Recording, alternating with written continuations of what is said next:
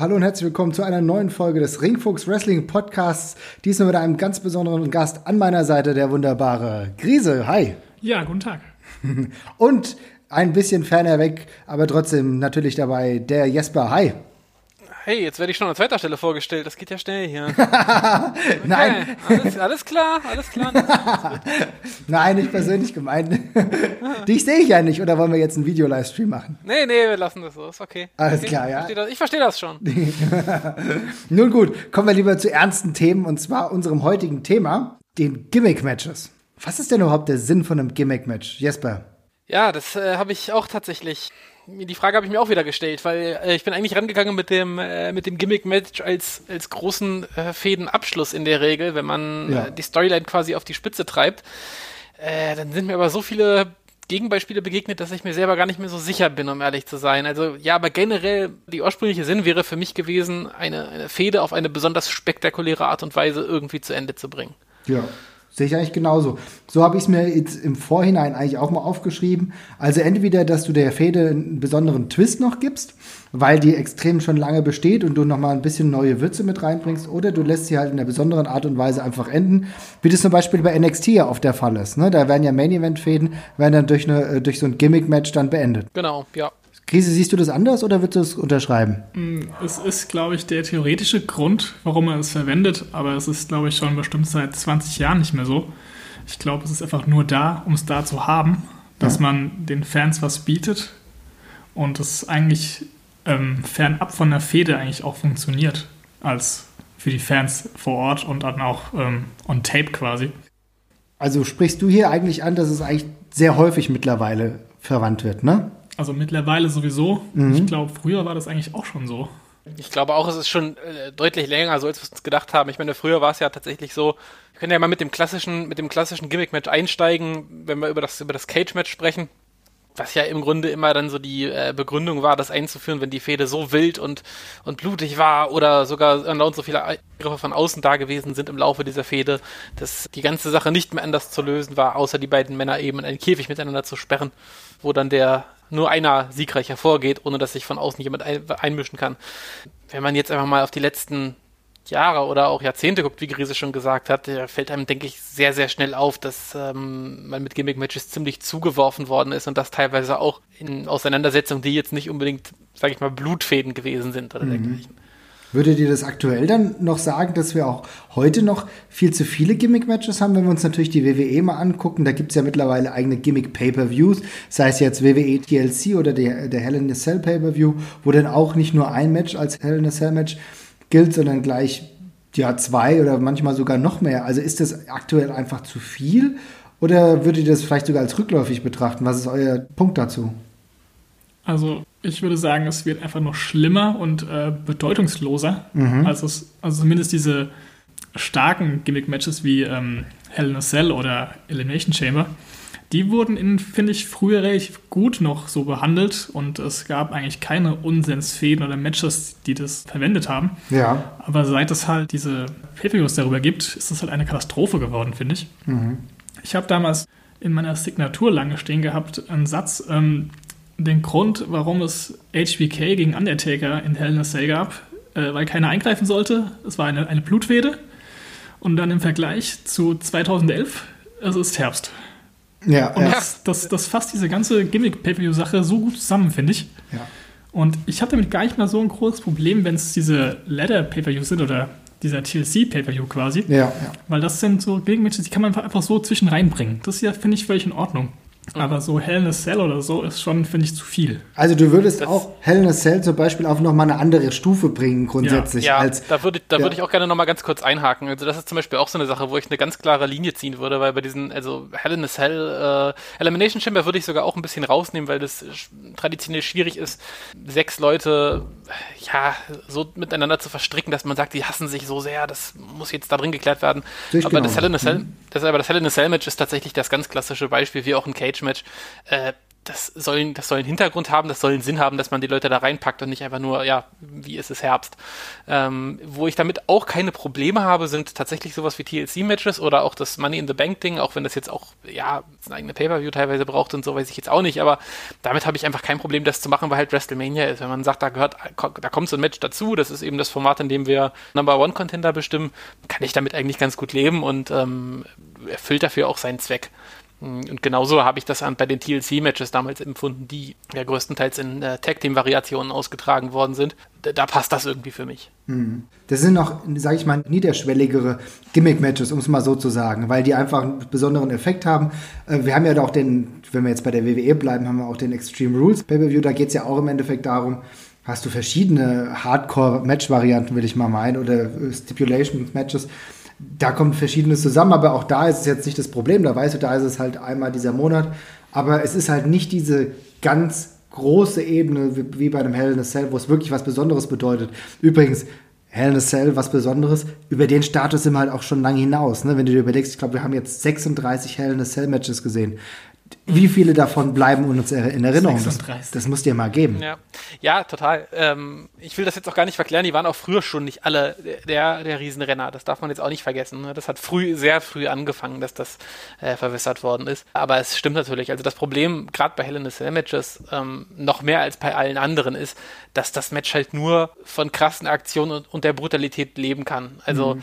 sobald es darum geht, dass das, was dieses Match ausmacht, dann kann es nur dadurch gehen, dass zwei Leute sich halt wirklich ab abgrundtief hassen müssen und sich mit diesem Käfig halt wehtun wollen. Ja. Und ähm, das kommt, also wenn das halt fehlt, also das ging mir jetzt hier zum Beispiel bei dem, bei dem, bei dem äh, Frauen Hell in a Cell Match ging mir das schon ab. Das war mir schon zu wenig, weil das einfach alles noch viel zu sehr Wettkampf war zwischen denen. Ja. Da brauche ich, da brauche ich keinen Hell in a Cell Match. Und finde ich bei Hardcore Matches übrigens auch ganz schlimm. Also ich finde äh, Hardcore Matches immer extrem dämlich, wenn es so ins Comedy-hafte reingeht oder auch irgendwelche Extreme Rules Matches. Das, dafür brauche ich den, den Background einfach. Ja, das, das kann ich schon nachvollziehen. Ja, gut, also wir bleiben jetzt mal kurz bei Hell in a Cell Matches, da ist es ja sowieso krass. Du hast ja gesagt, es wird ja relativ früh schnell verwässert. Ein Match, das habe ich ja, glaube ich, in den vorherigen Folgen schon mal erwähnt, was ja immer wieder von der WWE unter den Tisch gekehrt wurde, war das Hell in a Cell Match des Undertakers gegen Big Boss Man, auch bei irgendeiner, bei irgendeiner WrestleMania. Ja, ich glaube, das war, war das WrestleMania 13 oder so, ich das weiß nicht ganz genau. Gewesen, ja, genau. Ja. Also das, das versucht ja die WWE zu ignorieren und auch danach gab es Hell in a Cell Matches, ja, die, also die keinen irgendwie auf, vom Ofen hervorgelockt haben. Also wirklich auch miese Dinge. Aber gut, bei 36 gibt es halt eine gewisse Anzahl, die einfach abfällt. Ne? Ich bin wirklich geschockt, dass es so viele sind. Und ich könnte mhm. nicht mal fünf Stück aus den letzten zehn Jahren nennen. Ja. Ja, ja, mir würden auch, also wenn ich lange überlegen würde, könnte ich mir vorstellen, dass ich auf 10 komme oder sowas. Äh, einfach, wenn ich die Triple H-Dinger alle durchgehe. Da kommt man, glaube ich, das relativ sagt doch viel. schon alles über den Status von Hell in a Cell in der, in der Neuzeit aus, dass man das nicht weiß, aber weiterhin fast den, oder fast alle von Anfang der 2000er noch kennt. Ja, das stimmt, ja. Ja, ja an das Match in Sachen Hell in a Cell, und dass ich mich da echt am besten erinnern kann, ist das allererste. Äh, Erstes Hell in a Cell war übrigens Shawn Michaels gegen Undertaker. Was auch direkt im ersten Match eigentlich äh, den Grund von Hell in a Cell äh, ja. komplett äh, verbessert hat, ja, nachdem es hieß, es soll keiner ja. eingreifen und es kräht einfach Kane ein und reißt die scheiß Tür einfach ab. Das ist halt schon ganz interessant. Ich äh, sehe mir jetzt gerade die Liste an. Das zweite Hell in a Cell war, bei, war auch bei Raw schon, ne? das darf man auch nicht vergessen. Das war ein Tag-Team-Match bei Raw einfach nur noch. Tag-Team-Match? Okay. Ja, hat aber auch, glaube ich, nie so richtig stattgefunden. Das war mehr so ein langes Segment, glaube ich, quasi. Ja, das, okay, das kann ich gerade gar nicht mehr zuordnen, aber dann haben wir als, als drittes Match hier Undertaker gegen Mankind, dann Mankind gegen Kane, was in einem No-Contest endet, auch bei Raw. Vermutlich fängt er hat das auch nicht richtig angefangen und dann sind wir schon bei Undertaker gegen Big Bossman so und ja, dann kommen zwei, die ich in relativ guter Erinnerung habe. Das wären auch zwei, die mir eingefallen sind. Also einmal Triple H gegen Cactus Jack mhm. äh, bei Nowhere Air 2000 und dann das relativ bekannte Armageddon Hell in a Cell Match mit sechs Leuten. Ja, was auch irgendwie ziemlich kurios war, weil selbst Rikishi war ja einer der Teilnehmer. Der ist doch dann, ist der nicht auf irgendeinen ja. Truck gefallen, auf den, ne? Auf den Truck in, den, in, die, in, die, in die Heuballen ja, gestürzt. Das war ein sehr schöner Spot. Ja, genau. Ja. Also wirklich einer meiner Lieblingsmatches, da kommen wir eigentlich erst später dazu, aber so einer meiner Lieblings-Gimmick-Matches war auch in Hell in a Cell, da kann ich mich dran erinnern, und zwar die Undertaker Triple H-Fehde. WrestleMania 28. Ach, ja, ja, ja, ja, ja. Ja, das hat mir ganz gut gefallen. Das ging nämlich extrem lange, über 30 Minuten, aber das war wirklich ein ordentliches Ding. Aber so danach, ähm, auch die ganzen Sachen mit Undertaker, Brock Lesnar, die so in den letzten Jahren so passiert sind, dass da war nicht so viel Schlechtes dabei, aber wenig, was wirklich dauerhaft in Erinnerung blieb, ne? Ja, ich kriege ja mal alleine schon das kalte Kotzen, wenn ich halt sehe, dass da drei an einem Abend von stattgefunden haben. Also Ja. äh, da hört es bei mir halt einfach auf. Roman Reigns gegen Rusev. Aber gut, wir wollen ja nicht nur über Hell in a Cell sprechen, wir merken Nein, schon, nein. dass es wirklich so ist, äh, man kann über einzelne Gimmick-Matches schon längere Zeit verbringen, ja. Mhm. Aber nochmal zurück zu dieser Entstehung, beziehungsweise, wann habt ihr überhaupt zum ersten Mal ein Gimmick-Match gesehen? Was ist das erste, was euch in Erinnerung blieb? Hm, Shawn Michaels gegen Razor Ramon, das Ladder Match. Das war, dürfte das erste gewesen sein, was ich gesehen habe, bloß weil ich Razor Ramon so geil fand. Okay, geil. Das ist auf jeden Fall das erste, woran ich mich erinnern kann. Okay. Krise, kannst du dich an dein erstes. Ich überlege gerade schon, ich habe Ja. auch schon auf der Hinfahrt überlegt. Ich bin ja relativ spät zum Wrestling gekommen, so Mhm. 2005 rum. Und ich glaube, das erste dürfte ein Royal Rumble gewesen sein. Ja, Es könnte sogar der 2005er gewesen sein. okay. Und danach dürfte schon ein Leitermatch kommen von Ray gegen Eddie. Royal Rumble habe ich gerade gar nicht dran gedacht. Das wäre vielleicht bei mir dann auch das erste. Ja, ja. Das Das ist, wäre auch eine Möglichkeit. Aber daran denkt man gar nicht. Da, da muss man auch fragen, was ist jetzt ein Gimmick-Match? Ne? Der Battle Royale ist auch schon ein Gimmick-Match. Ne? Ja, Rumble das, das sind schon, das sind schon, ja, das sind schon Gimmick-Matches. Also alles, was nicht durch Pinfalls oder nicht unter normalen Regeln stattfindet, Ja. ja, ist für mich ein Gimmick-Match. das ist ja eine ganz gute Definition. Dann hast du nämlich die Tag-Team-Matches zum Beispiel rausgebracht. Ne? Und selbst in der Gender oder so ist dann, fällt dann raus. Okay, ja, das, Ja, ich meine, normal, also ich meine, normale Elimination Battle Royale sind für mich jetzt auch keine Gimmick-Matches per se. Also, äh, oder, oder Fatal Four Ways oder so. Also Ähm, ich kann an mein erstes Gimmick-Match, an das ich mich erinnern konnte, ich habe auch länger nachgedacht, aber so jetzt mal so fernab der Battle Royals, war ein Casket-Match des Undertakers, damals gegen Kamala, Survivor Series 1992. Was halt sau Geil. lustig war, denn irgendwie ist für mich auch der Undertaker so einer der Leute, die total oft irgendwelche Gimmick-Matches zugesprochen bekamen. Also sei es jetzt das Casket-Match und dann später das Buried Alive-Match, ja. Und, äh, und dann der, das Hell in a Cell, das, das war ja auch, das fand ja auch zum ersten Mal, wie wir eben gerade festgestellt haben, fand auch das erste Mal mit ihm statt. Ne? 92, das Casket-Match. Und dass ich mich erinnern kann, war auch ganz lustig, denn wie wir das heute kennen, wenn es ein Casket-Match gibt, dann wird der Deckel zugemacht, also der Gegner kommt rein, der Deckel wird zugemacht, das ist dann Ende. Und damals hat der Undertaker noch drei Nägel reingehauen. So Ja, auch richtig geil.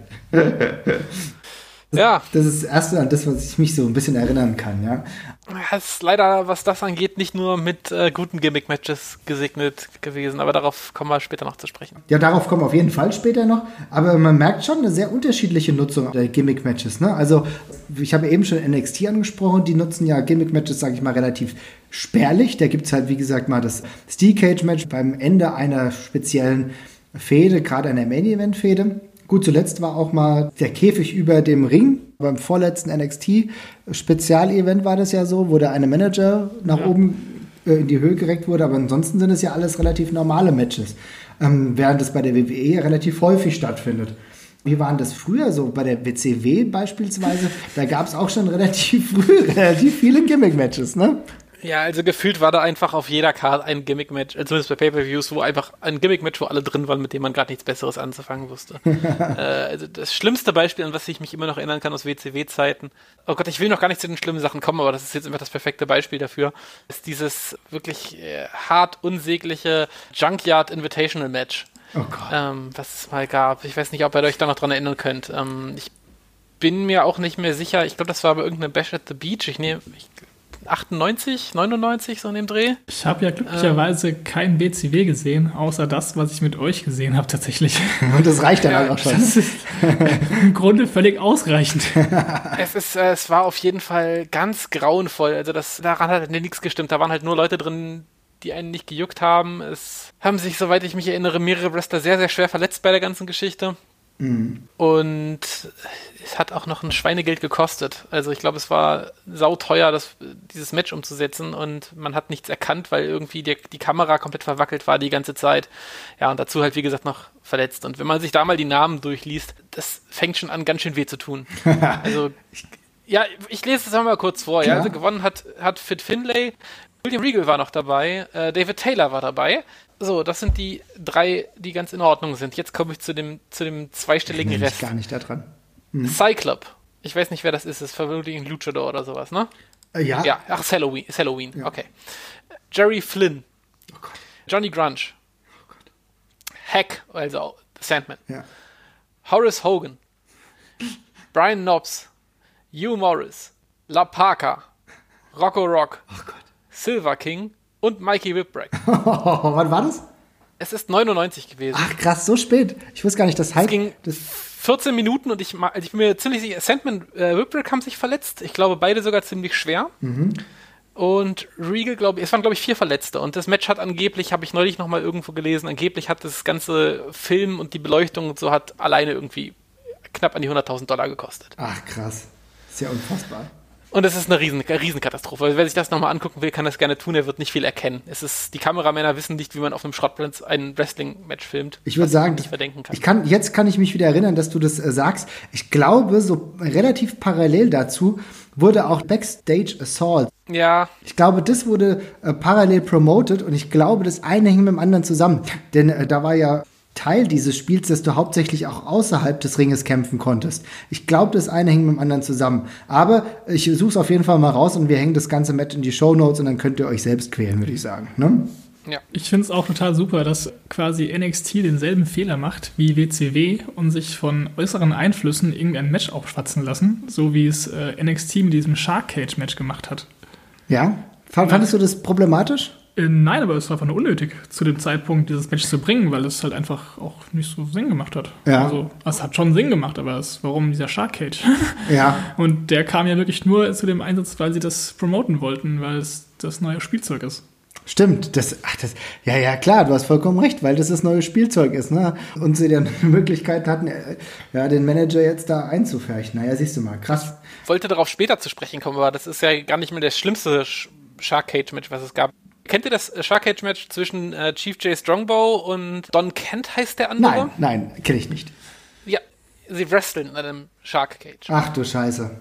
Ja, warum der in einem Re- Wrestling-Ring steht. Aber, aber genau hier haben wir doch die eigentliche Problematik von Gimmick-Matches schon herausgearbeitet. Denn es ist, fängt doch immer an, extrem problematisch zu sein, wenn du in Gimmick-Matches die Wrestler in ihrem Können automatisch limitierst. Ja? Jetzt kommen wir, glaube ich, wirklich down the road. Aber genau da ist es doch problematisch, wenn dann Leute ihr Potenzial überhaupt gar nicht abrufen können, weil sie zum Beispiel nur auf einem ganz beengten Bereich wresteln können, wie Scaffold-Matches oder so. Ja? Ja, also generell finde ich, äh, alles, wo, der, wo im Ring kein Platz ist oder wo der Ring nicht zum Einsatz kommt, ist schon mal immer scheiße. Also ich meine, das Ding ist, äh, das Problem ist, zwei gute Wrestler, die in so einem Match sind, werden dadurch schlechter, in der Regel. Also, weil sie können einfach nicht das machen, was sie können und äh, die Gefahr, dass Sachen wirklich dämlich aussehen, ist deutlich höher.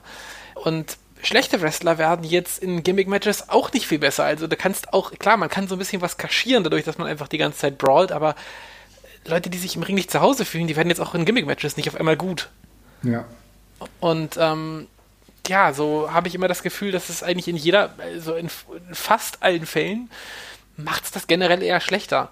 Und ähm, das ist dann ein bisschen kritisch halt gemessen daran, wenn man halt drüber nachdenkt, dass es auch heutzutage nichts mehr Besonderes ist. Ne? Also ich meine, früher hat das Gimmick-Match das Match verkauft. Ja. Das ist heute nicht mehr so. Also keiner schlagert noch mit den Ohren, weil es ein Hell in a Cell Match gibt. Das ist halt so schade, ne? Weil früher war das für mich auch teilweise ein Argument zu sagen, geil, die beiden haben ein Hell in a Cell Match. Das ist für mich, sage ich mal, auch so ein Pay-per-View-Kaufgrund, ja? Das ist Ja. ein Grund, warum ich dann sage, jetzt wie zum Beispiel Undertaker gegen Triple H bei WrestleMania 28, das war, fand ich, hat irgendwie gut gepasst, ja? Und dass die, die beiden hatten dann ein richtig tolles Match. Das war aber auch einem würdigen Rahmen entnommen, sondern äh, und zwar bei WrestleMania 28. Also nix, das war jetzt kein Raw jetzt nach WrestleMania oder so. Ne? Aber Ja. bevor wir jetzt wirklich diese negative äh, Route fahren, was sind dann eure Lieblingsstipulations? Gibt es denn was, was ihr sehr gerne seht?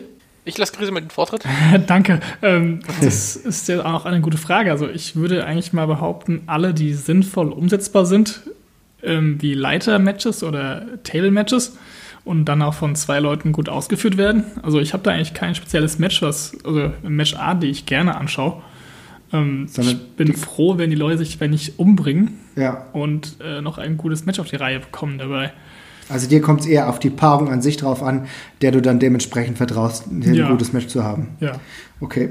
Ge generell würde ich dem zustimmen. Äh, Ich habe allerdings, was ich wirklich ziemlich gerne mag, sind eigentlich Stipulations, die äh, sich mehr aufs Regelwerk beziehen und nicht äh, irgendwelche Gegenstände sowas mit einbeziehen. Also ich Oh, mag stimmt. Last Man Standing Matches sehr gerne. Ich mag Iron Man Matches eigentlich in der Regel sehr gerne. Was ich nicht so toll finde, sind I Quit Matches, aber Submission Matches finde ich auch ganz, ganz ulkig eigentlich. Also wenn man einfach das Wrestling so ein bisschen, ja, einfach nur eine minimale Änderung macht, das reicht eigentlich immer schon, um eine Story zu erzählen, finde ich, ne, in der Richtung. Also der eine kann halt seinen Finisher nicht anwenden aus, äh, weil es das Regelwerk nicht hergibt oder ja, es kann, ja, ihr, ihr kennt ja die ganzen, Ja. die ganzen verschiedenen Kniffe. Aber in dem Rahmen finde ich es immer besonders gut und ich finde so eine Begründung für so ein Ironman-Match oder Last Man Standing Match oder sowas, die ist halt, die, die lässt sich halt auch schnell machen. Ne? Ich meine, die schaffen es nicht in der normalen Zeit, sich irgendwie zu einem Matchausgang durchzuringen oder äh, das kann man dann eben schnell als Grund herhalten und diese Matches sind in der Regel auch, also einfach aus dem Grund gut, dass man sie den nur Wrestlern anvertraut, die meistens sehr viel im Ring können Ja, das ist genau der Punkt. Äh, ja. Und die dann eben auch dementsprechend gut was auf die Beine stellen können. Aber ja, Leather-Matches finde ich gerade 1 zu 1, was ja relativ selten eigentlich vorkommt inzwischen, würde ich sagen, oder? ja, sehr selten. Ja. Aber ab und zu, also was ich halt, was ich halt, ich habe ja vorhin schon erwähnt, ich mag eigentlich Sachen nicht, wo es, wo der, wo der Ring irgendwie verändert wird oder, oder ähm, komische Sachen im Ring passieren so. Ja. Aber ich mochte dieses eine, ich glaube, es war zwischen Eddie Guerrero und, und JBL, oder? Wo sie die vier Ringecken Ja, genau, das war zwischen den beiden, mussten? definitiv, weiß ich noch, ja. Ähm, das, das fand ich ziemlich cool. Mhm. Die haben, beide haben es gut rübergebracht und ähm, die Story hat sich auch gut erzählen lassen, dadurch, dass die vom Körperbau eben diese Underdog-Story gegen den großen Bully halt so ganz gut rüberbringen konnten. Das fand ich dann auch ganz cool. Also auch sowas kann funktionieren. ja. Okay, ja. Aber je weniger, desto besser, finde ich eigentlich. Also große Stallkonstruktionen oder so, finde ich in der Regel, äh, gehen mir eher schnell auf die Nerven und ich nehme lieber so kleine Veränderungen im Regelwerk gerne hin. Ja, ich muss schon sagen, dass ich gerade so das Spektakel schon ganz geil fand. Also irgendwie so die ursprünglichen Ideen des Hell in a Cell haben mir schon gut gefallen. Irgendwie bin ich da jemand, der auf spektakuläre Dinge doch irgendwie abfährt. Und grundsätzlich bin ich auch jemand, der einfach No-Holds-Barred-Matches, wenn es denn wenn es der Rahmen zulässt, auch toll findet. Also es gibt ja, also gerade so No-Holds-Barred-Matches werden ja meistens oder nicht selten erst kurz vorher festgelegt, ne? wo du nur ein normales Singles-Match eigentlich angekündigt hast und während des Events wird dann gesagt oder direkt vor dem Match, es wird ein No-Holds-Barred-Match. Also das hat mir, ich kann mich bei WrestleMania 17 daran erinnern, dass Austin Rock zum Beispiel eigentlich als normales Match angesetzt war und im Zuge der Storyline, die sich dann nachher entwickelt hat, wurde es halt zu einem No-Holds-Barred-Match. Das hat, ja, hat man dann kurz vorher erst gesagt. Es gab es noch mehrmals in der Geschichte. Also das sind so Dinge, gerade wenn es gut au- durchgeführt wird, gerade mit Brock Lesnar jetzt zum Beispiel in der neueren Zeit, wo es da auch No-Holds-Barred-Matches gibt, dann finde ich, ist das schon ein Weg, den du gehen kannst. Grundsätzlich muss ich aber sagen, äh, was mich einfach so in, unterhält, sind wirklich TLC-Matches. Äh, die würde ich auch ganz gern eigentlich mal wieder von guten Tag-Teams sehen. Ja? Also das, das fand ich immer richtig klasse. Und was du jetzt angesprochen hast, gerade Ironman-Matches, da musst du halt auch richtig gute Ringe haben, denn wenn du das nicht hast, dann wird es unglaublich beschissen. Ja, äh, das habe ich eigentlich auch überlegt. Also daran, das, das hatte ich auch gedacht. Ich habe mir dann allerdings noch mal ein paar andere Sachen angesehen von Leuten, wo ich jetzt auf dem Papier dachte, na, das war bestimmt nicht so wahnsinnig geil. Mhm. Es gibt ja auch kurze Ironman-Matches, die ja 15 Minuten gehen oder Ach so, ja, gut, ne? okay. Daran, Das daran, gibt's ja auch noch. Ich meine, man denkt ja immer automatisch an die Halbstünder oder Stünder. Ja, an die Stunde Äh, habe ich jetzt aber gedacht, es- ja.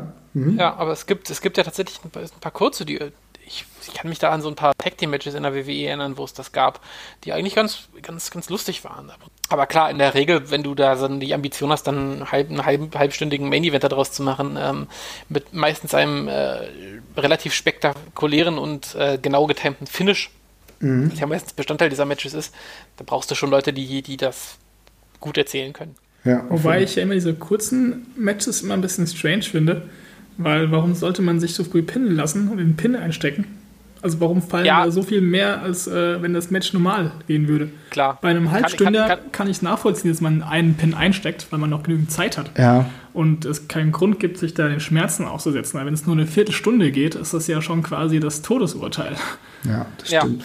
Nee, das, das, das, das, ist schon, das ist schon ein berechtigter Einwand. Also ich kann das immer ganz gut ausblenden, aber klar, ähm, es sind dann auf einmal, äh, ist ja, ist ja der Klassiker, wo dann auf einmal der Signature-Move dann doch mal zum, zum Pin auf einmal reicht. Und ähm, Ganz klar, ist ein bisschen komisch. Ja. Ja, ich finde das immer ganz cool, weil ich sowieso jemand bin, der sich das wünscht, dass auch mal so Signature-Moves auch mal was bringen. Ja, logisch. Ähm, Aber klar, im gesamten Kontext gesehen ist es, ist es, eine, ist es eine komische Sache. Ich habe hab jetzt gerade mal nachgeguckt, ne? gerade so ein Ding, was ein bisschen merkwürdig ist, wenn ich mir in die, wenn ich in die Geschichte mal so ein bisschen gehe. Einer der unzähligen John Cena gegen Randy Orton Matches, das war dann auch in einer Stunde, ne? 7-6 oder was? 6-5, 6-5. Ja. Das ist dann schon, wo du sagst, okay, insgesamt gab es elf Falls, das ist dann schon ein bisschen viel, ja. Während ja, generell, ja, andererseits, äh, ich, das ist okay, finde ich. Ich meine, mhm. ähm, wenn du bist halt, passiert dann halt zum Schluss einfach immer schneller. Ne? Ja, ja. Ja, Und, gut. Äh, mhm hängt, hängt halt davon ab, wie kreativ man das erzählt und dergleichen. Ich finde was ich dann halt lächerlich finde, ist, wenn man in diesen Ironman-Matches dann zum Schluss die ganz normalen Finisher-Sprints hinlegt mit irgendwelchen äh, Kickouts in, letzten, in der letzten Sekunde und dergleichen, äh, wo man dann wieder in diese alte normale Matchstruktur zurückfällt. Ich finde, da muss man schon sehr auf die Erschöpfung von den Leuten halt setzen und sehr viel damit arbeiten, ja. damit das cool rüberkommt. Das stimmt, ja. Aber wie gesagt, trotzdem benötigt es grundsätzlich, würde ich eigentlich schon festhalten, eher Wrestler, die ein bisschen mehr als der Godfather im Ring können, um es mal so zu sagen, ja? Ohne ihm jetzt zu, zu nahe treten zu wollen. Ja. Aber es gab ja auch eine Reihe wirklich kurioser Matches. Ne? Wir haben uns vorhin schon angeguckt, der Grise und ich, und sind plötzlich auf das Punjabi Prison Match zum Beispiel gekommen. Ja, das ist auch so ein Ja, zwischen Big Show, zwischen Big Show und dem Undertaker, dem Punjabi Prison Match. Ja, also ähm, erzählt mir mal ganz kurz, warum gab es denn das zwischen dem Big Show und dem Undertaker? Ich hab, bin ursprünglich mal davon ausgegangen, das war so eine Zeit, wo ich irgendwie mal ein halbes Jahr kein Wrestling verfolgt habe. Äh, wie, wie kam das, dass es nicht irgendwie zwischen Great Khali und einem der Teilnehmer war? Es sollte, Great Khali sollte im Match sein und ist dann unter ominösen Umständen von der Card gestrichen worden. Ich meine, auch am Anfang äh, ohne Begründung und äh, nach der Show wurde dann, meine ich, bekannt gegeben, dass der Great Khali an ähm, erhöhten Leberwerten. Ah. Ich glaube, er ist durch einen Drogentest durchgeflogen, ja. Das ist die das ist die inoffizielle Begründung. Also äh, es ist relativ, es ist relativ eindeutig, dass da irgendwie Steroide im Spiel Ich erinnere mich wieder an diese Story, ja. Genau, aber da e- Elevated Liver Enzymes war, mhm. war, die, mhm. war, der, war, die, war der große Running Gig damals. und dadurch musste dann, ja, dieses Gimmick-Match musste natürlich unbedingt trotzdem stattfinden. Und in diese, in diese finstere Blutfehde zwischen dem Undertaker und Great Khali war dann Big Show drin, obwohl er gar nichts wollte. und musste in einem Punjabi Prison Match gegen den Deadman antreten. Ja, und das dann das hatte da auch so einen komischen Ausgang, glaube ich, auch noch, ne? Wo das, was der Undertaker gewonnen hat, ohne das Match zu gewinnen, quasi. Also so irgendwie aus dem Käfig raus. Ja. Jetzt haben sich beide aus dem Käfig raus befreit, ja, so ne? Das, ja. das ist so also, das bisschen das perfekte Beispiel für ein Gimmick-Match, wo beide nicht wissen, was sie, was sie tun sollen. Und sie beide, ja, also ich meine, das Match war ja auch äh, relativ konfus noch. Das waren doch irgendwie auch so, oh, ich habe das ewig nicht mehr gesehen. Das sind aber das verschiedene so, äh, Bereiche gewesen. Genau, das genau, das sind verschiedene Stages, ne? quasi. Genau. genau. und du bist, da hast dich dann so quasi von einem Bereich in den nächsten quasi durchgekämpft und haben sich dann auch immer die Regeln so ein bisschen geändert. Ne? Ich glaube, das Problem war auch, dass diese ähm, Bambus-Dinger da unfassbar spitz, glaube ich, oben das hat, Die haben die absichtlich gespitzt, ja, ja. Äh, die hatten da voll Probleme rüberzukommen. Ja, auf jeden Fall. Ja. Ich habe mir das heute Mittag nochmal angeguckt, ja. Und ähm, das sah schon nicht so, also die gehen ja nicht ohne Grund blutig raus. Und auch eigentlich war es merkwürdig, denn äh, bei dem ersten, ich habe mir beide so die, die beiden Punjabi Prison Matches so ein bisschen angeguckt und eigentlich war das hieß es vor dem ersten, dass du nur drüber klettern kannst. Ne? Aber irgendwie war es dann zumindest beim zweiten so, dass du auch irgendwie unter die Bambus-Dinger äh, äh, durchgeklettert bist. Und das hat auch gezählt, um in die nächste Stage zu kommen. Also ein bisschen merkwürdig. Das zweite war für mich ein bisschen das Bessere. Äh, gegen äh, Batista gegen Great Khali dann wirklich. Also dann hat es mal in sein eigenes Gimmick-Match geschafft.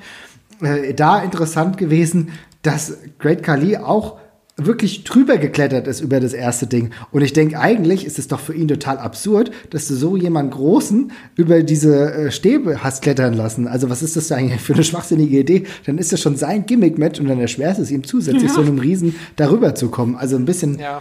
ähm, naja, also ich würde sagen, das sind auch Matches, die jetzt nicht so schnell wiederkehren. Ja? Das, da gibt es aber auch andere Stimmen. Ich habe es gerade parallel gegoogelt, bin in einem ominös aussehenden Wrestling-Forum namens wrestling-infos.de gelandet. Oh Gott. Äh, wo, wo, pass auf, wo 30, 33 Leute an einer Umfrage teilgenommen haben. Ja. Äh, welches Punjabi Prison Match war besser? Zehn Leute sagen, Big Show gegen Undertaker war besser. Mhm. Neun Leute sagen, Great Khali gegen Batista war besser. Okay. Drei sagen gleich gut. Vier sagen gleich äh, beide mies und sieben Leute sagen, es muss Kali gegen Dolph Ziggler geben. Macht Sinn. Also, Endlich ein Match, was Dolph Ziggler gut gewinnen kann. Ja. ja. ja, aber also tatsächlich einfach nur Unsinn. Und warum eigentlich sind indische Gefängnisse dafür bekannt, besonders schlimm zu sein? Das fällt mir jetzt gerade erst auf. Und warum eigentlich Bambus? Es ist wieder einer dieser typischen Stereotypen der WWE, die einfach eingesetzt diese Bambus, wurden. Diese Bambus in dann ihren Bambusgefängnissen. Ich bin dann wieder bei meinem Punkt von davor. Es hat keiner vorher nachgedacht einfach. ja. Aber Sie haben wahrscheinlich in irgendeinem Zirkus mal diese Konstruktion gesehen und dachten sich, das ist doch ein geiles Gimmick-Match, das machen wir jetzt. Ja. Wie nennen wir es? Ja. Oder ist ja der Great Kali? Nehmen wir. Und wie, wie, wie, wie macht man das jetzt? Wie catcht man das? Ja, das müsst ihr euch überlegen. Das könnt ihr ja auf dem Weg da drin irgendwie. ja, genau. Ich halte es für nicht unwahrscheinlich, dass es genauso abgelaufen ist. Das ist das Schlimme daran. Ne? Man hält es wirklich für durchaus wahrscheinlich. Aber ganz ehrlich, was haben sich denn die Leute damals gedacht, als sie die Scaffold-Matches erfunden haben? Also das, ja, das, das sind für mich die unsäglichsten Dinge aller Zeiten. Das ist wirklich, das ist wirklich eine ganz unwürdige Geschichte mit. Also ich meine, das ist auch halt von vornherein schon nichts, nichts an diesem Konzept macht Sinn. Also es kann nicht klappen. Ne? Und dann hast du da Leute, die so tun wollen, also tun sollen, als würden sie sich von diesem Ding runterschubsen. Während sie alles dafür tun, dass der andere nicht runterfällt, weil es einfach ihr Job ist, dass der andere nicht zu Tode stürzt. Also ich meine, man, äh, so wie die Wrestler alles dafür tun sollten, dass der andere am besten aussieht, muss man doch auch so von den äußeren Umständen her daran denken, dass äh, man da sehr viele Stolpersteine dafür liegt, dass das komplett lächerlich aussieht. Ja. Und äh, ich habe also noch nie auch nur eins im entferntesten gesehen, was irgendwie auch nur ein bisschen Spaß gemacht hätte. Nein, auf keinen Fall. Im Endeffekt war es ja so, so das, was mir irgendwie am meisten in Erinnerung blieb, waren so Scaffold-Matches. Da gab es auch eins, zwei von, vielleicht waren es mehr, aber ich habe nur ein, zwei im Kopf. Äh, zu ECW-Zeiten, ich glaube eins mit Tommy Dreamer und Lee. Ich, ich habe den Vornamen jetzt vergessen. Aber auf jeden Fall Tommy Dreamer, der dann halt seinen Kontrahenten irgendwann im Verlauf dieses Scaffold-Matches einfach runterhaut auf eine Konstruktion von Tischen. Also es sieht halt einfach außergewöhnlich aus, aber im Endeffekt ist es halt kein, das ist einfach nur ein brutales Ding, ja. Und aber ohne irgendwie einen ästhetischen Wert zu haben, ohne irgendwie wrestlerisch irgendwie großartig was darzustellen, muss ich sagen, das gefällt mir einfach nicht. Also ich, ich habe irgendwann mal, es gab, es gab ja bei der NWA gab es ja, glaube ich, mehrere Scaffold-Matches, bei der WCW auch so zu Anfang. Aber das waren alles Dinger, die, muss ich sagen, fand ich unsäglich. Ähm, ja. Mir fällt da gerade das Match bei TNA ein, tatsächlich. Die hatten auch eine Handvoll von diesen Scaffold-Matches. Mhm. Ja, die hießen da irgendwie Elevated Bla. Ne? Elevation ne? X Elevated. natürlich, weil Elevation TNA X. ist ja oh, X-Division. Das ja. heißt, man hat auch ein X äh, quasi oh, über den ja, Ring gebaut. Toll. Mhm. Tolle Idee, tolle Und Idee. ich fand das eine gar nicht mal so schlecht. Das war AJ Styles gegen Rhino, gegen wenn mich ja nicht alles ja. täuscht. Ähm, wo Rhino AJ in die Finger bekommen wollte, mhm. aber AJ es immer gepackt hat, wegzurennen. Also haben sie sich gedacht, machen wir ein Elevation X-Match, weil wo soll AJ eben hin? Ja. Und es war ganz cool, dass AJ sich halt an dieser Konstruktion einfach unten lang gehangelt hat und Rhino so keine Chance hatte, ihn zu bekommen. Also war natürlich auch eine Sache von fünf Minuten, bis Rhino ihn den Finger hatte und ihn einfach runtergeworfen hat. Okay. Aber es war zumindest mal ein anderer Ansatz, der auch ein bisschen ja. funktioniert hat. Okay. Also als, das klingt auf jeden Fall noch ein bisschen besser, ja. Also als, als, als einmalige Idee würde ich sagen, um diese Storyline fortzuführen, gar nicht so verkehrt. Ja, ja es, es war auch ein bisschen in Ordnung. Okay. okay. Nachdem ja TNA auch kein äh, Match mit geschlossenem Dach, glaube ich, hat, außer das ja. Diesel-Lockdown-Match. Ja, okay. Das heißt, das Problem war dann eher das zweite Match, was es dann gab, weil ich glaube, irgendwann war wieder Rhino involviert mit irgendjemand anderem damals und ich glaube, das muss wesentlich schlimmer gewesen sein, wenn ich das richtig in Erinnerung hatte. Das nicht gegen James Storm oder? Ich glaube, das war gegen James Storm, ja, richtig, ja. ja. Und da macht der, die ganze Story dann auch wesentlich weniger Sinn wahrscheinlich. Ne? Ja. Aber gut, TNA hat ja auch. Ja, so da, fallen mir auch sonst noch ganz schöne Beispiele ein. Ja. Ich kann mich hier noch an, äh, an New Jack gegen Vic Grimes erinnern. Äh, oh Gott, ja. Wahnsinnigen schlimm. Bump aus, ich was 13, 14 Metern oder was das sind. Mhm. Und ja, wo man mal getestet hat, wie dumm man sein kann, ohne zu sterben tatsächlich. So. Mhm. Und äh, ja. Und so hat irgendwie noch geklappt. Ja, das stimmt. Aber so, so Matches, die auch für mich nie Sinn ergeben haben, obwohl die eigentlich irgendwie so Tradition schon sind, will ich mal sagen, auch so Mitte der 80er in der WWF präsent waren so Blindfold-Matches. Meine Güte, was haben die mich immer genervt. Das ist also es ist nicht so, dass die mhm. jetzt in Häufigkeit aufgetreten sind, aber alle fand ich irgendwie Okay, ich kann mich an eins erinnern, was irgendwie ganz interessant gemacht war mit äh, Jake the Snake. Ich weiß gar nicht mehr seinen Gegner. Da war das noch einigermaßen interessant, aber alle Blindfold-Matches, die ich danach gesehen habe, waren echt teilweise erbärmlich. Ja, das ist einfach aus der Zeit gefallen, glaube ich auch. Ja. Ne? Ich meine, das ist halt noch so eine Hihi-Ho-Ho-Geschichte, die halt so in, in den 70ern und 80ern noch lustig gewesen ist. So, es ist so ein bisschen, ist halt sehr albern und sehr Comedy-mäßig. Einfach eine Art von, von, von physischer Comedy, die halt heute nicht mehr funktioniert. Aber sieht man ja eigentlich auch kaum noch. Also das Ja, letzte, ich heutzutage. mich- Nee, ne? Also ich, das letzte, woran ich mich erinnern kann, war noch mal irgendwann in den 2000ern bei SmackDown oder sowas. Da gab's hier, oder bei, bei was sogar beim Pay-Per-View mit Jamie Noble und, und Nedia, die da irgendwie... Oh, ja, stimmt. das, da war mit Tajiri vermutlich, ne? Ja. Ja, da war irgendein komischer Kram und ähm, Ne, die habe ich auch komplett vergessen übrigens. Ich Ja, weiß nicht Dito. mehr, wer das sein soll. Ja, ist jetzt Das aber tough die enough äh, Tough Teilnehmerin. Enough Siegerin und dann in, in Story Freundin von Jamie Noble gewesen. Ja, ja, ja. Also das war also nichts, nichts genau, was Ich du merke es gerade. hättest in Erinnerung behalten müssen. Also definitiv nicht.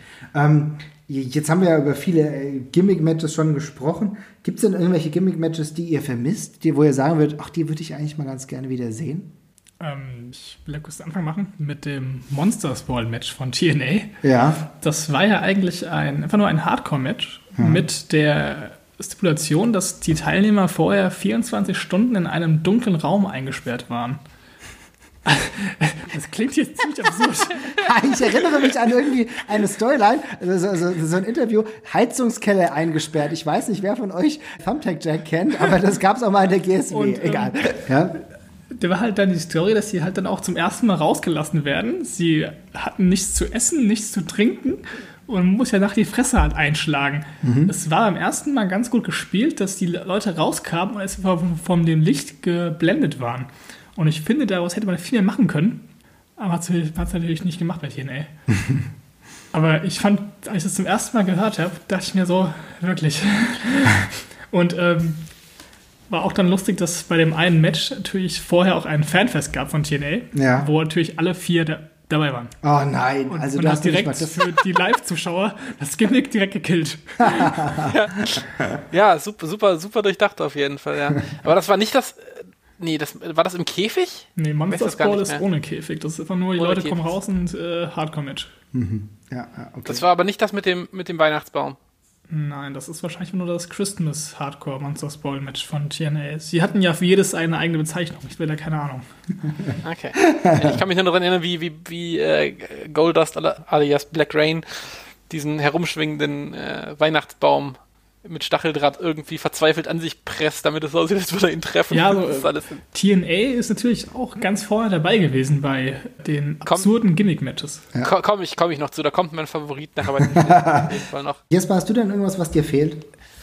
Ja, habe ich, hab ich auch schon überlegt. Ähm, ich, also tatsächlich würde ich, ja, so One-on-One-Leather-Matches könnten für mich wieder ein bisschen öfters kommen. Geiles Ironman-Match hätte ich auch mal wieder Bock drauf, aber jetzt nichts, was irgendwie schon, schon richtig lange weg war. Da wüsste ich jetzt eigentlich spontan gerade tatsächlich nichts. Und wie ist es ähm, mit, einem War, mit den Wargames? Habt ihr die. Ha, Hab ich, fand ich, fand ich immer wahnsinnig blöd mit zwei Ringen. Echt, ja? Hab ich, fand ich total bescheuert. Okay, dann bin ich wohl der Einzige, der das ganz cool fand. Ich weiß nicht, ich habe mir die War meisten Wargames eigentlich bis auf das eine, äh, was bei Major League Wrestling mal stattfand, zwischen den Extreme Horsemen und das war die Funk Army, glaube ich.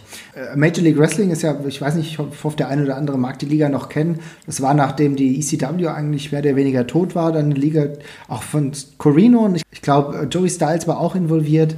Also von lauter älteren ECW-Legenden und einigen jungen Talenten, auch CM Punk und so weiter. Vampiro war auch dabei. So eine Liga, die leider nur zwei Jahre Bestand hat. Ich glaube bis 2004, aber da gab es ein paar ganz gute Dinge. Und da das Wargames hat mir ziemlich gut gefallen. Also schon so in der Tradition der alten WCW Wargames. Da muss ich sagen, fand ich eigentlich nicht schlecht. Aber das ist sowas, was ich sagen würde, auch ich könnte es mir mal wieder vorstellen. Fakt ist aber, dass du selbst bei der Survival Series moderner Prägung kaum irgendwie noch Teams zusammenbekommst, die irgendwie mal länger Bestand haben. Wie willst du da Wargames anständig gestalten? Ja. Nee, aber ansonsten wüsste ich jetzt gerade nichts, was Das mir hat groß fehlt. einfach auch schon seinen, seinen Grund, glaube ich, dass es sie nicht mehr gibt. Ja. Diese Matches. Also die Leute haben schon gemerkt nach ein, zwei Mal, okay, war vielleicht doch keine gute Idee.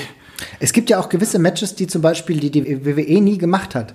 Also wo du Äh, ich wollte, das wollte ich gerade sagen. Ja. Äh, die Wargames geh gehören ja dazu, tatsächlich, Ja. in der Form. Habe ich witzigerweise gestern in dem Bruce Pritchard Podcast gehört. Ähm, da wurde ihm nämlich die Frage gestellt von einem Zuschauer, warum es das nie äh, in der WWE gegeben hat. Ähm, weil Pritchard selber ein großer Fan von diesen Matches war. Okay.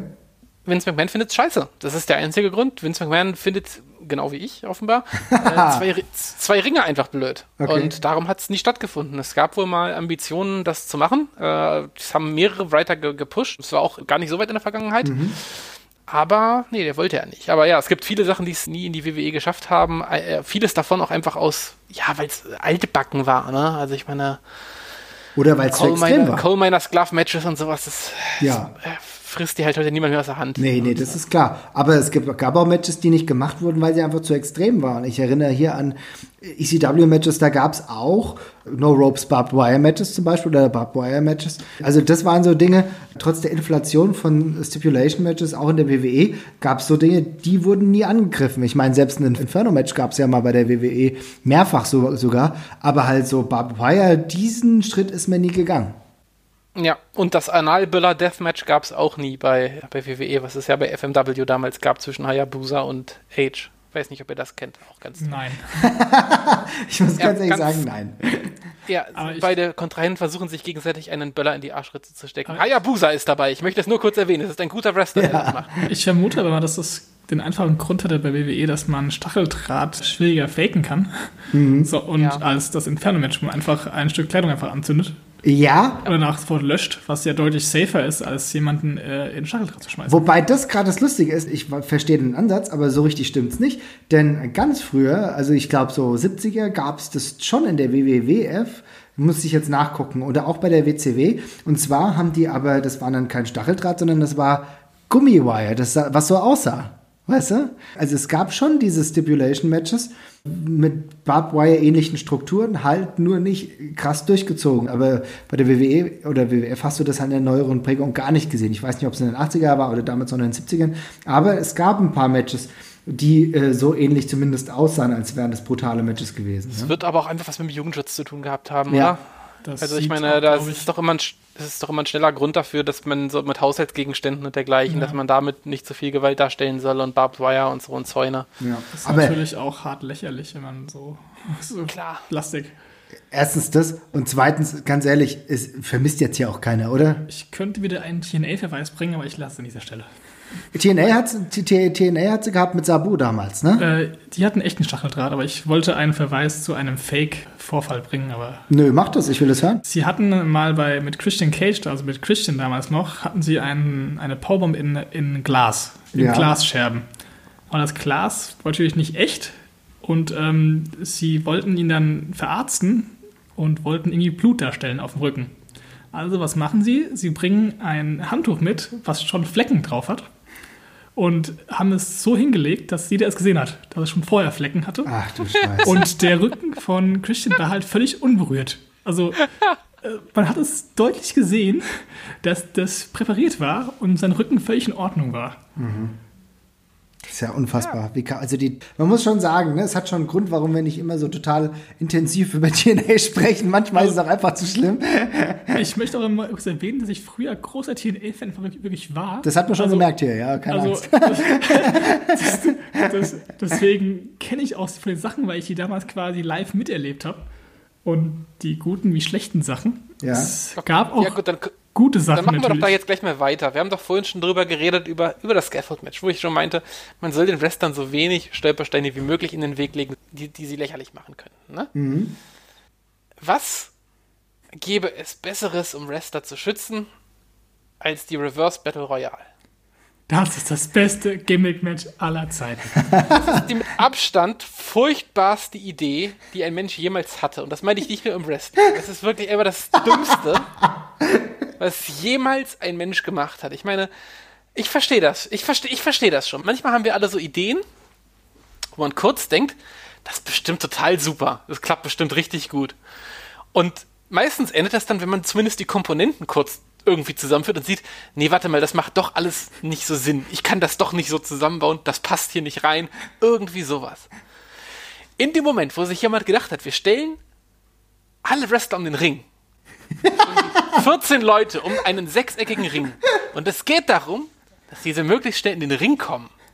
Und die müssen sich daran hindern, in den Ring zu kommen. Hätte man merken sollen, Moment mal, 16 Leute oder 12 Leute oder wie viel es auch immer waren, um einen Ring. Da ist ganz schön viel Platz zwischen den Leuten. Also eigentlich könnten die einfach alle in den Ring. Dieser Moment, wo die Glocke losgeht und zwölf erwachsene Männer auf einmal zu blöd sind, um zu gehen. Also ich meine, das ist das, was passiert. Die Glocke kommt und sie werden einfach nur instant alle dämlich. Sie wissen nicht mehr, wie sie in den Ring gehen können, ja? Und alle tun ihr Bestes, um irgendwie rumzustolpern und fallen alle irgendwie ineinander, bloß damit sie jetzt endlich Zeit verlieren und irgendwie alle, endlich jetzt mal einer hinfällt und einer noch drüber stolpern kann und so. Und du siehst das und denkst, mein Gott, wie wollen die das noch fünf Minuten durchhalten? Und alle geben sich wirklich größtmöglichste Mühe, irgendwie nicht in diesen Ring zu kommen. Und wer ist der Erste, der es in den Ring schafft? Rikishi. So, und das ist halt so. das ist, Du erzählst es so herrlich. ich meine, du sitzt da, ich- das ist das, das Konzept einfach alleine. Ja, ich meine, das muss, das denkt kurz drüber nach. Ich, meine, finde- was ist die. Krise, kannst du es verteidigen? Nein, ich finde auch diese eine Szene so absolut großartig, wo sie einen Gerücht einfach vergessen haben, irgendwie einzubinden und er einfach dasteht und anscheinend nicht weiterkommen soll. Und er nicht Ja. weiß, was, was er was er tun soll, weil es Ja. einfach keinen Sinn ergibt, wenn er nicht in den Ring sofort gehen würde. Ich Aber das war noch- er ist einfach stehen geblieben, lang. Ja, ja das, das passiert, das passiert. Es ist halt so geil, wie die Leute verzweifelt irgendjemanden suchen, mit dem sie sich jetzt hauen können, damit sie bloß nicht in den Ring müssen. Oh Gott. Ja? Und das Geile ist ja, damit ist die Sache ja noch nicht vorbei. Ich weiß noch, bei dem, ja, bei dem, bei dem zweiten, es war glaube ich bei dem zweiten vor allem, ne? es gab ja zwei oder zwei oder drei von diesen Reverse Battle Royals und bei dem zweiten kam dann noch, nein, es reicht ja nicht, wenn die Leute sich damit zum Honk machen, sondern es ist ja wichtig, dass dann danach noch was passiert. Und die ersten zehn, die in den Ring gekommen sind bei der Reverse Battle Royale, haben sich die große Möglichkeit gesichert, an einer Battle Royale teilzunehmen, der sie dann automatisch waren. Bis die ersten acht Leute draußen waren, woraufhin es zu einem normalen One-on-One-Match geworden ist. Also ich fasse nur mal kurz zusammen. Ja. 15 Leute oder 16 Leute sind außerhalb des Rings, versuchen in den Ring zu kommen, wo sie reinkommen, um Leute rauszuwerfen, um zum Schluss ein normales Wrestling-Match gegeneinander zu führen. Sag mal, Leute, warum mögen wir eigentlich ich Wrestling? Es ist wirklich. Also, Es ist so, mir fehlen die meine- Worte. ohne, Sch- also ich, ich versuche ich versuche wirklich zu verstehen, wo der wo es da schiefgelaufen ist bei der Idee, ja? Okay, angenommen, du hast nur eine Idee mit dem Reverse Battle Royale und denkst, das ist, sieht bestimmt alles ganz gut aus. Geschenkt. Vielleicht hast du echt einen Blackout gehabt, aber der Punkt, wo das steht, in diesem Match Reverse Battle Royale, Battle Royale Singles Match und du das sogar auf so einer Grafik aufbereitest, da fällt doch irgendwie jemand auf. Moment mal, das ist voll der Scheiß. Also, das können wir eigentlich nicht machen. Ich finde ja diese Aber- äh, grundsätzliche Vorstellung dieser einer Reverse Battle Royale gar nicht so verkehrt, dass man in den Ring kommt, um weiterzukommen. Es macht mir einfach keinen Sinn.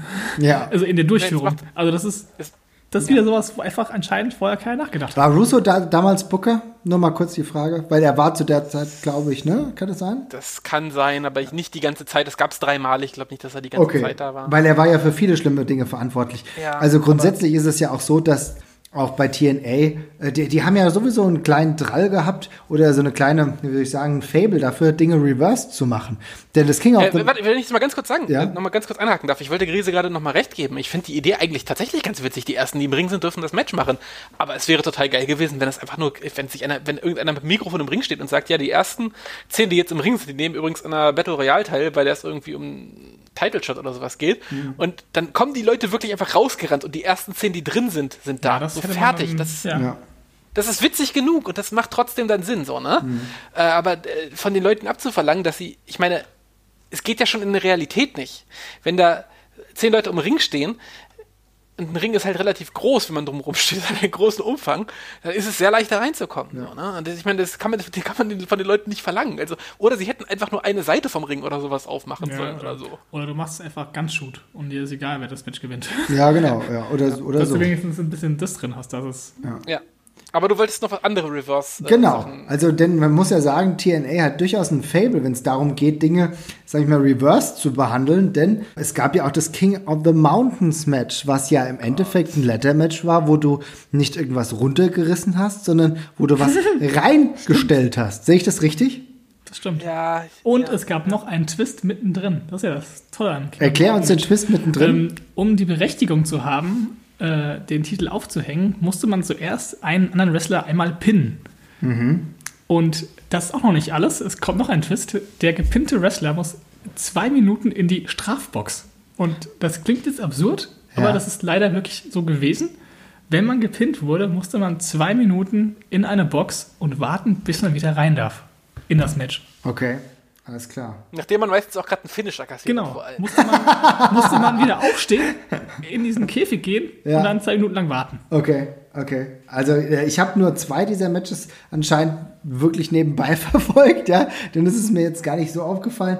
Ich meine, eigentlich wollen wir jetzt hier TNA nicht nur dissen. Es gab auch andere Ligen, die groben Unfug verzapft haben. Aber auch Nein, ohne Scheiß, das ist schon alles so schlimm. Das ist, wir sind gerade noch sehr gnädig. Ja, also das ist wirklich Fall. aber alles nur ja, ja. Unfug. Wie gesagt, ich war ja früher auch TNA-Fan, aber Ja. die Gimmick-Matches, die waren wirklich hart an der Grenze. Also, Aber gut, jetzt, jetzt bleiben wir doch noch kurz bei TNA. Also, wenn wir schon so ehrlich sind, wie fandest du denn die Clockwork Orange House of Fun Matches? Wie fandest du die, Krise? ähm, ja, ich bin nicht so großer Fan von so simplen Hardcore-Matches, wo einfach alles schon rumhängt und man sich damit totschlagen kann. Ja. Und äh, ja, deswegen war das nicht so meins unbedingt. Ich glaube, die gab es auch gar nicht mehr so oft nach 2005, Ja, es- wenn ich mich nicht Nee. komplett täusche. Das kann gut sein, Ich glaub, ja. es, es gab noch mal eins irgendwann ein bisschen später, als Raven irgendwie noch mal zum zweiten Mal oder so bei TNA war. Also so ja, 2006, 2007 würde ich Es sagen. war Und der auch bestimmt Großteil davon- Christian dran beteiligt, weil er gefühlt an allem beteiligt war. ja. Gut möglich. Äh, Ich weiß auf jeden Fall, dass das Rhino mit dabei war. Mhm. Aber der Großteil war so 2003 rum, also als Raven wirklich äh, Mhm. großer Player war und mit CM Punk noch und dergleichen. Gegen Und Sandman gab's und so weiter und andere Konsorten, Ja, ne? genau. Ja. Genau, da waren die Sachen. Aber es war ja im Endeffekt auch nur ein Aufguss von dem, wie ist es hier, Bowery Deathmatch aus der WCW. Ne? Das war ja eigentlich exakt das gleiche, oder? Ja, ja das, also das hat schon sehr große Ähnlichkeiten gehabt, das muss man sagen. Fand ich aber damals, ich weiß nicht, vielleicht bin ich da irgendwie Raven zu positiv gesonnen, fand ich damals einfach nicht verkehrt. Das hat irgendwie was Lustiges gehabt. Also würde jetzt nicht sagen, dass es jetzt einer der großen Fails war, um es mal so zu sagen. Nee, nein, das ist ja auch harmlos. Ich meine, das sind ja normale Hardcore-Matches, die können die Leute auch, waren ja auch in der Regel, ich, ich habe jetzt gerade die Namen hier, das sind alles typische Hardcore-Wrestler in der Regel, die das gemacht haben. Dann äh, passt das ja schon. Die haben damit alle Erfahrung gehabt und ja, war schon okay. Ah, Ich habe noch eine Frage an euch und zwar, was mich damals mal für eine gewisse Zeit lang, lass es ein halbes Jahr gewesen sein, aber irgendwie fand ich das mega lustig, war diese 24-7-Regel äh, in Sachen Hardcore-Titel. Vermisst ihr das irgendwie oder sagt ihr, das war mega peinlich? Wie ist euer, eure Haltung dazu? Weil das war für mich einer der Running Gags in Sachen Gimmick-Matches. Fand ich okay. Fand ich ganz lustig. Äh, konnte ich damals drüber lachen. Es muss, ich finde es gut, dass es das nicht mehr gibt, weil es dann witzig totläuft. Aber damals war das eine, eine witzige Geschichte und sie hatten auch lang genug Ideen, wie man das ganz lustig umsetzen konnte mit irgendwelchen geflüsterten Pins im Backstage-Bereich, während ein Wrestler schläft Ja. und dergleichen. Das war schon ganz ulkig gemacht alles. Ja, was ich dagegen nie wieder brauche, ja, sind so Matches wie Brown Panties Matches oder Evening Gown Matches. Lauter Matches, wo du irgendjemandem was runterreißen musst, ehrlich gesagt. Die Matches fallen ja auch voll in diese Zeit, wo man Frauen einfach nur zum Fleischbeschau in den Alle, alle, ja. Ja, Und ich absolut. bin deswegen auch ganz froh, dass es sie nicht mehr gibt, nachdem ja auch generell Catcher eh nichts anhaben. Also, Ja. Wo ist das Problem von einem diesem Match gewesen? Weil ich meine, die Leute hatten früher auch nichts an, wenn sie gecatcht haben.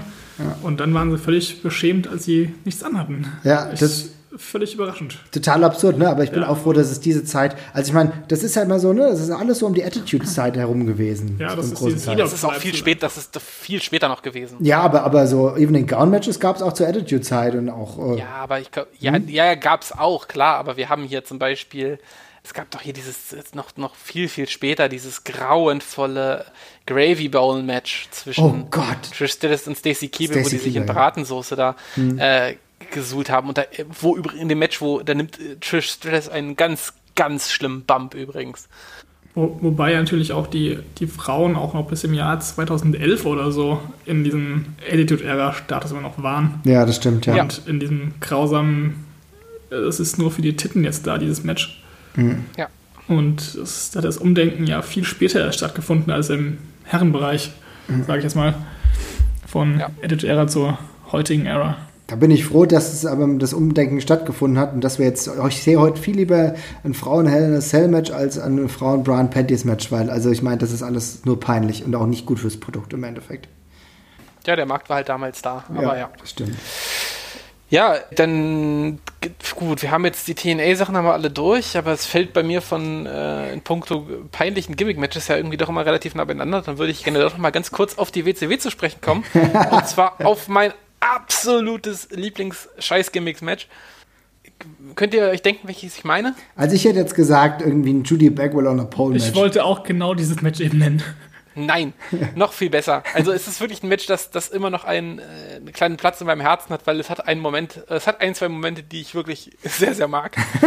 äh, es ist das San Francisco 49ers Match Oh zwischen Gott.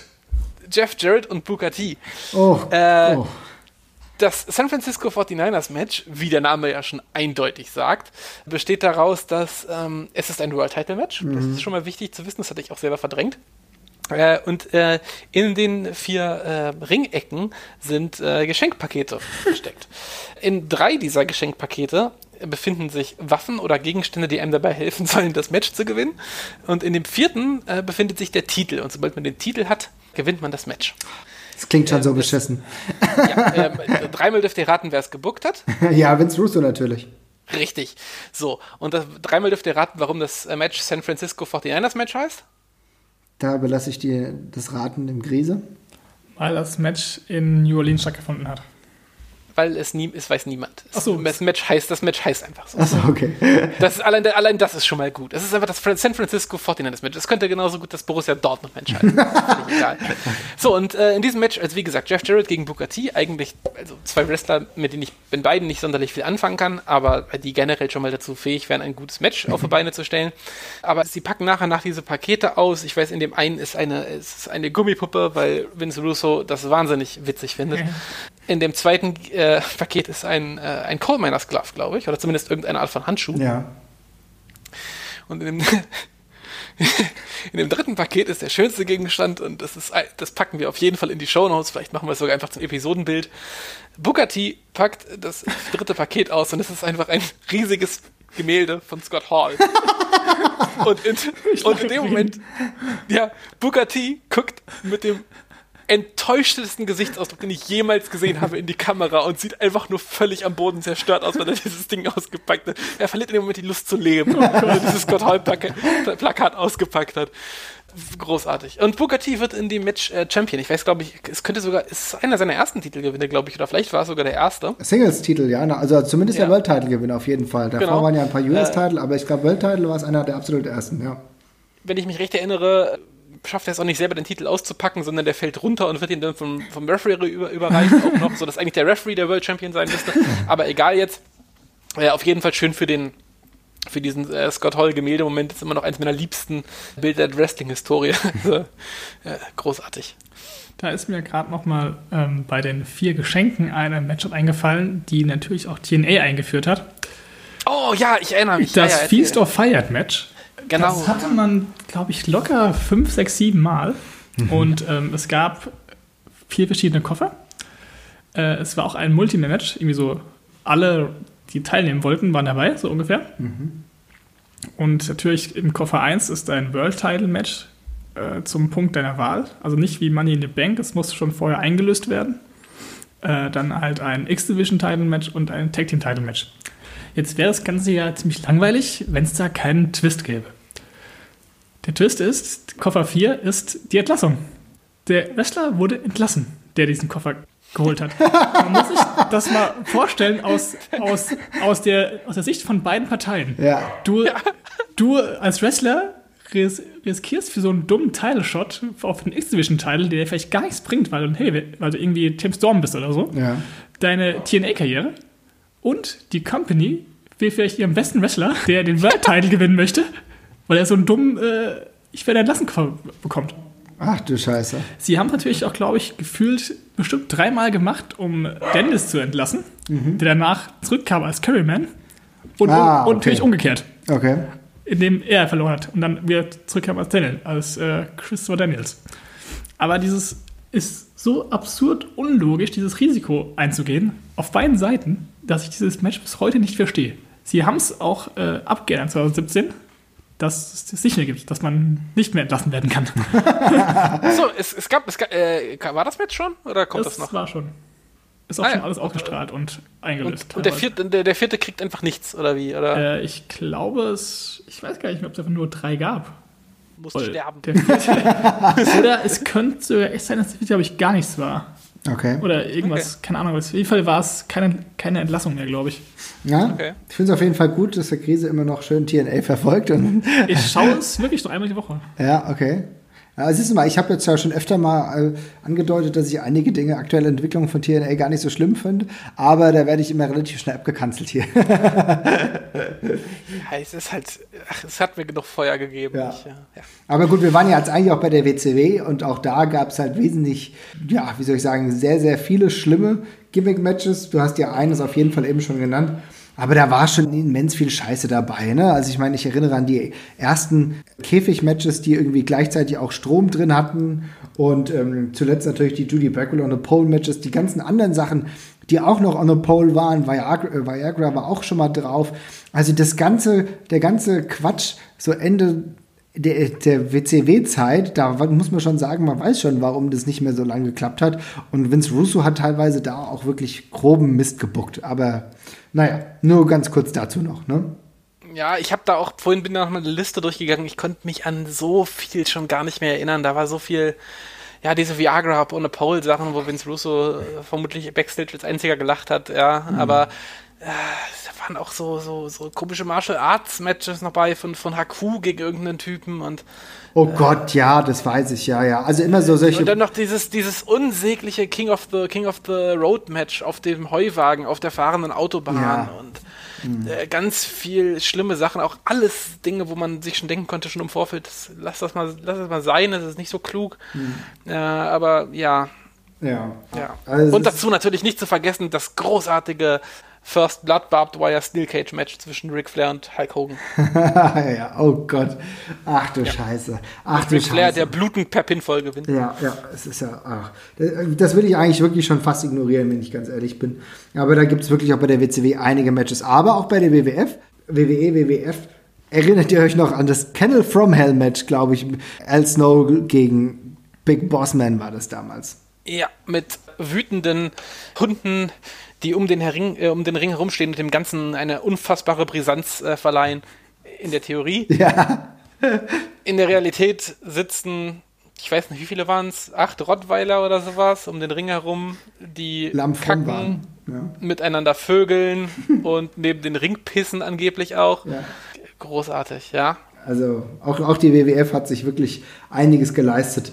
Aber das haben wir eben ja auch schon ausgeführt. Also es gibt wirklich, man merkt, je länger wir über Gimmick-Matches sprechen, desto mehr kommen wir natürlich auch in so eine negative Schiene, weil man muss äh, halt sagen, Ganz kurz, ich möchte, ich ja? möchte, dem Match kann man auch noch was Positives abgewinnen. Es gibt, ich glaube, es ist auf der, wie heißt diese äh, bekannteste DVD von, von Mick Foley nochmal? Three Faces äh, of Foley. Nee, nee, nee, äh, Hard, Hard, Hard Knocks and She Pops ist es, glaube ich. Mhm. Und äh, da gibt's ähm, einen Audio-Track, also da gibt's einen Live-Kommentar für das Match, wo er und ich glaube Kevin Kelly okay. das Match kommentieren, aber mit einem Enthusiasmus, als wäre es halt so ein WrestleMania-Main-Event. Sie machen daraus ein legendäres Match wirklich. Das ist ziemlich lustig. Okay. Also da haben wir wirklich noch das Beste aus dem Match rausgeholt wahrscheinlich, ne? Ja. ja, aber wir haben ja jetzt den nordamerikanischen Bereich jetzt großartig abgeklappert. Wenn ich jetzt mal gucke, in Deutschland beispielsweise oder beim Euro-Wrestling fallen mir vergleichsweise wenige großartige Stipulations-Matches ein. Also ich meine, du hast, ja, also ich meine, Ironman-Matches hast du auch öfter mal gehabt, ja. Last Man Standing Match habe ich, glaube ich, auch mal gesehen. Ansonsten fällt mir halt eher so ein, so ACW früher, ein Bauzaun-Match, ja, weil es halt nicht genügend Geld gab, um sich einen wirklichen Käfig, Wrestling-Käfig zu, äh, zu ordern, hat man halt ein Bauzaun-Match gehabt. Das war auch sehr, sehr merkwürdig. Ich glaube, 2000, 2003 war das mal. Aber ansonsten ist es äh, wesentlich weniger oder täuscht da meine Sichtweise? Ähm, ich kann mich halt noch so 2000 2003 bis 2005, würde ich sagen, gab es halt noch ziemlich viele Hardcore-Matches und, und Ultra-Violent-Matches bei der, bei der WXW. Genau, das war ja Teil der WXW im Endeffekt. Ja, äh, ich kann mich da an ein äh, sehr, sehr gruseliges Match erinnern zwischen Sexy Eddie und, und Stumptech Jack, das in einem, ich glaube, das war, ich glaube, das war das Match, wo äh, TJ eigentlich gegen Nick Mondo äh, antreten ja, sollte, mhm. Signic Mondo, der dann nicht konnte oder wollte und, äh, nee, nicht wollte. Dann ist halt Thumbtack Jack gegen äh, Sex Eddie angetreten in einem so einem TLC-Match, der in einem wirklich fürchterlichen äh, Bump durch die Leitern irgendwie von einer anderen Leiter geändert ist, was sehr, sehr gefährlich und grauenvoll aussah. Mhm. Und in der gleichen Zeit waren noch, äh, ich habe leider den Namen von dem einen vergessen. Der eine hieß der Iceman und der andere hieß GTS. GTS, exakt, ja. Da gab es nochmal ein Main-Event, wo ich in der ersten Reihe stand, äh, wo die beiden sich so bearbeitet haben und äh, der andere den in den Headlock genommen hat und das Blut dann quasi in die erste Reihe sprudelte. Auch nicht so geil. Ja. Äh, kann ich auch ganz gut drauf verzichten. Und ähm, ja, TJ hat ja dann noch eine Reihe von anderen Gimmick-Matches gehabt, im äh, kleineren Dojo-Rahmen meistens oder so. Oder halt im Underground-Bereich. Also ich meine, die genau. WXW war ja auch dafür bekannt, hat ja lange Zeit diese Hardcore-Matches einfach gefahren, weil es auch Teil oder Identität der Liga einfach war. Ne? Also das muss man schon sagen, dass die sehr, sehr viele, auch Podak war in Ultra-Violent-Matches äh, involviert und andere natürlich auch. Also das war ja über einen langen Zeitraum auch ein Verbund mit der CZW so und dann zwischenzeitlich gab es ja die Ultra Violent bzw. die Underground Matches, diese plus 18 Events. Die habe ich, glaube ich, nie wirklich besucht. Da habe ich es nie hingeschafft. Krise, warst du mal bei dem einen oder anderen Event? Äh, das war ja auch äh, vor meiner Euro-Zeit tatsächlich. Ah, ich glaube, okay. ich habe noch eine oder zwei Shows miterlebt. Also einmal war das ähm, das letzte sogar. Ja mit einem unfassbar dummen Bump von DJ Hyde durch den Ring auf den Hallenboden. Okay. Da müsste Jesper auch da gewesen sein. Mhm. Nee. Ich habe DJ Hyde nie live gesehen. Das hast du Glück gehabt. Und ähm, ich glaube, dass es nicht so viele dumme Matches gab auf europäischem Boden, weil einfach früher nicht viel Geld da war, um mhm. sich so dumme Sachen auszudenken. Ja, wahrscheinlich. Ich glaube, da war man relativ froh, wenn man, wenn man einen Ring da hatte, der relativ äh, unfallfrei aufzubauen war. Und dann später hat man gemerkt, dass das gar nicht so eine gute Idee ist, so Matches zu machen, so ja. Gimmick-Matches. Ja. So, wenn vielleicht Anfang der 2000er dachte, dass ein On-the-Fall-Match klasse ist. Ja. Und dahingehend war das im Endeffekt ja ganz gut, weil du bist den Weg gegangen, den Jesper eben schon oder vorhin schon beschrieben hat. Du hast eher ein Singles-Match genommen und hast da die Regeln ein bisschen verschoben. Das ja. heißt, du hast Submission-Matches draus gemacht. Du hast mal ein Ironman-Match draus gemacht. Ich erinnere an, äh, logisch, das importierte, will ich mal sagen, Ironman-Match Punk gegen Chris Hero war es einer der eindrücklichsten Ironman-Matches war, die auf europäischem Boden stattgefunden haben. Oder aber auch danach gab es noch viele. Und was einer so, so eine typische Stipulation ist, da sind wir vorhin drauf gekommen, als wir drüber nachgedacht haben, diese europäischen Regeln, ne? Also diese Runden-Matches, ja, die es ja dann auch mal bei der WXW zum Beispiel gab, als äh, Kid, Johnny Kid da war und auch, glaube ich, auch als Finlay da war, ne? Glaube auch, ja. ja, ja. ja. Aber ansonsten ist es relativ im Rahmen. Ich muss sagen, gut, okay, natürlich haben wir jetzt bei der WXW in der neueren Zeit haben wir auch Käfig-Matches. Ne? Immer bei Back to the Roots ist es ja, glaube ich, jetzt zumindest zum zweiten Mal jetzt hintereinander gewesen, dass äh, da jetzt sogar bei mehreren Matches ein Käfig drumherum war. Also da wird jetzt, es gibt ja so Stipulations jetzt auch, aber also so, so Späße wie mit Hell in a Cell, da wird noch gewartet, das ist auch wahrscheinlich viel zu teuer, aber ganz ehrlich, das braucht man auch nicht. Ne? Nee. Also es ist ja mal eine Frage der Relation und dadurch, dass man einfach so vieles noch nicht gesehen hat, kann man sich an sowas ja sehr, sehr langsam rantasten, ja. wenn man sowas überhaupt nur irgendwann machen will. Aber ähm, dass wir hier Cage-Matches sehen mit einem eigenen Käfig, war ja bis vor ein paar Jahren schon noch eine Riesensensation und ähm, ist ja auch immer noch was Besonderes. Auf jeden Fall. Trotzdem eines der Matches, die mich immer noch am meisten begeistern im Nachhinein, was auch gleichzeitig meine erste Euro-Wrestling-Show, glaube ich, war, war GSW, ich weiß gar nicht mehr genau, wie der zweite Titel dieser Show ist. Auf jeden Fall war es in Schmallenberg und es war ein TLC-Match im Endeffekt, ja, wo Extreme unter anderem Wrestler Zitochi war, glaube ich, auch drin und die waren dann sogar auch draußen teilweise. Die haben dann auch draußen gerungen und dann gab es eine riesige Leiter. Irgendjemand war dann auf einem Tisch und ich glaube, Extreme ist runter und hat seinen Gegner dementsprechend in Mitleidenschaft gezogen. Also, aber das war trotzdem sehr spektakulär zu der Zeit. Das habe ich das erste Mal wirklich äh, Euro-Wrestling mitbekommen. Also das war hier, damals. Ich glaub, Night in Motion, Night in Motion. War Night in Motion kann gut ich meine, sein. Ich habe die noch irgendwo sogar rumliegen. Ja. Ja, aber das war ja schon durchaus äh, gut gemacht, muss man sagen, für damalige ja. Verhältnisse. Was mir gerade noch als Theorie eingefallen ist, warum es früher nicht so viele Gimmick-Matches in Europa gab, ohne mich jetzt aus dem Fenster zu lehnen, äh, einfach vielleicht deswegen, weil man in den USA feste Booker hatte, die sich Sachen ausgedacht haben, mhm. wie halt Russo, während man in Europa wahrscheinlich deutlich mehr den Dialog hatte zwischen dem Promoter sozusagen und den Wrestlern, die dann antreten sollten, die dann vielleicht einfach gesagt haben, ähm, okay, das mal vielleicht lassen, das klingt nach einer saublöden Idee. Ja. Und wir wissen nicht, wie wir das machen sollen, also lass das bitte. Dass man quasi schon vorher so einen Sieb halt hatte, weil Mhm. schon die Wrestler gesagt haben, nee, lass mal. Ja. Während halt da Russo meinte, hier, geile Idee, jemanden on a, on a pole zu stellen, das klappt bestimmt voll gut. Ja, ist ein sehr guter Punkt, auf jeden Fall. Ja, ansonsten muss ich sagen, also ich habe meinen Zettel hier einigermaßen durch. Jesper, sie- wie sieht es bei dir aus? Ja, auch. Ich habe auch nichts mehr. Alles klar. Ich glaube, wir werden irgendwann trotzdem nochmal auf Gimmick-Matches zu sprechen kommen, weil wir haben größtenteils den ganzen äh, japanischen Bereich außen vor gelassen. Wir haben uns auch über die Hardcore-Thematik Bis auf den Analböller. Den Ja, den hatten wir natürlich auf jeden Fall. Wir hatten die Hardcore-Thematik jetzt mal angeschnitten, aber auch nicht großartig beleuchtet. Was ich halt grundsätzlich noch so ein bisschen das Gefühl habe, ich weiß nicht, ob ich das jetzt hier als Fazit festlegen kann, weil wir so genau haben wir da nicht, drüber nicht gesprochen, aber gerade so während der Attitude-Ära, da war auch wahrscheinlich auch aufgrund der ECW, die ja generell einen anderen Ringstil hatte, die ja mehr hat durchgehen lassen, waren vielleicht auch die anderen Ligen im Endeffekt ein bisschen im Zugzwang, sei es WCW oder auch WWF. WWE äh, zu sagen, ja, wir haben mehr solche Stipulations-Matches. Oder sehe ich das falsch? Boah, äh, könnte ich mir schon vorstellen, dass es halt so eine Wechselwirkung gegeben hat, aber Können wir demnächst auch nochmal diskutieren im Zweifel. ja, es, ist, ich meine, es war damals einfach alles lauter im Wrestling, ne? Und äh, insofern hat das da einfach, glaube ich, auch so ganz gut reingepasst. War ja aber auch einfach dieser Konkurrenzdruck von Raw und Nitro, dass man wahrscheinlich durch ausgefallenere Matcharten gehofft hat, die Zuschauer auf seine Seite zu ziehen. Ja, und weil du ja wusstest, dass es mit ECW zum Beispiel funktionieren kann. Ne? dass die ihre Nischenfans halt hatten, die fest dann da waren. Und Genau. Hat man vielleicht versucht, das auch so. Nachdem du die Wrestler schon rübergezogen hast, wie Sandman als Hardcore- Hardcore-Hack, ich will mich nicht wiederholen, Raven natürlich auch. Also das könnte eine Theorie sein, aber wir werden da sicherlich irgendwann nochmal drauf zu sprechen kommen. Ansonsten würde ich sagen, machen wir einen Deckel drauf für dieses Mal. Krise, vielen Dank, dass du dabei warst, hat mich sehr gefreut. Sehr gerne. Jesper, vielen Dank. gerne, gerne. Und ich würde sagen, wir hören uns demnächst wieder. Macht's gut. Bis dann. Ciao. Ciao. Tschüss.